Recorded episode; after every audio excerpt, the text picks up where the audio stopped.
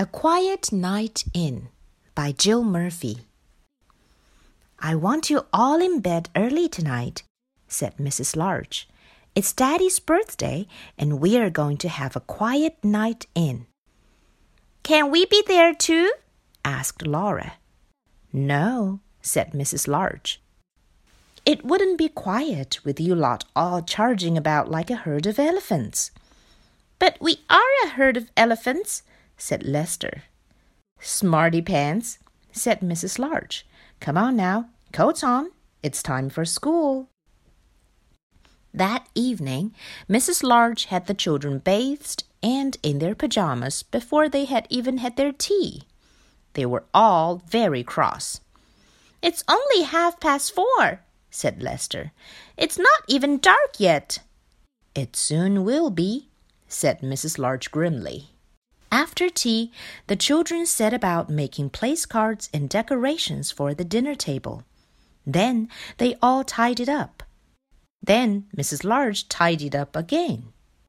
Mr. Large arrived home looking very tired. We're all going to bed, said Lester. So you can be quiet, said Laura. Without us, said Luke. Shh, said the baby. Happy birthday, said Mrs. Large. Come and see the table.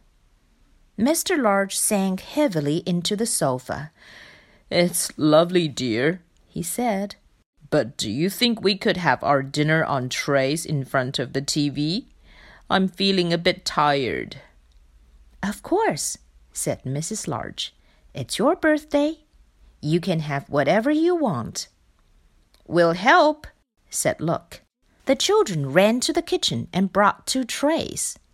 I'll set them, said Mrs. Large. We don't want everything ending up on the floor. Can we have a story before we go to bed? asked Luke. Please, said Lester. Go on, Dad, said Laura. Just one. Starry, said the baby. Oh, all right, said Mr. Large. Just one then. Lester chose a book, and they all cuddled up on the sofa. Mr. Large opened the book and began to read. One day, Binky Bus drove out of the big garage. Hello, he called to his friend Mickey Milkfloat. I don't like that one, said Laura. It's a boy's story. Look, said Mr. Large. If you're going to argue about it, you can all go straight to bed without any story. So they sat and listened while Mr. Large read to them. After a while, he stopped. Go on, Daddy, said Luke. What happened after he bumped into Danny Dustcart? Did they have a fight? asked Lester. Look, said Laura. Daddy's asleep. Shh, said the baby. Mrs. Large laughed. Poor Daddy, she said. Never mind. We'll let him snooze a bit longer while I take you all up to bed. Will you just finish the story, Mom? asked Lester. We don't know what happens in the end, said Luke. Please, said Laura. Starry, said the baby. Move up, then, said Mrs. Large.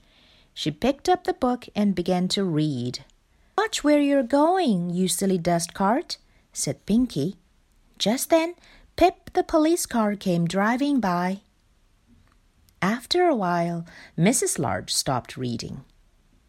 What's that strange noise? asked Lester. It's Mommy snoring, said Luke. Daddy's snoring too. They must be very tired, said Laura kindly.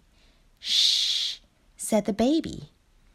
The children crept from the sofa and fetched a blanket. They covered Mr. and Mrs. Large and tucked them in. We'd better put ourselves to bed, said Lester. Come on. Shall we take the food up with us? asked Luke. It is on trays. It's a pity to waste it, said Laura. I'm sure they wouldn't mind. Anyway, they wanted a quiet night in.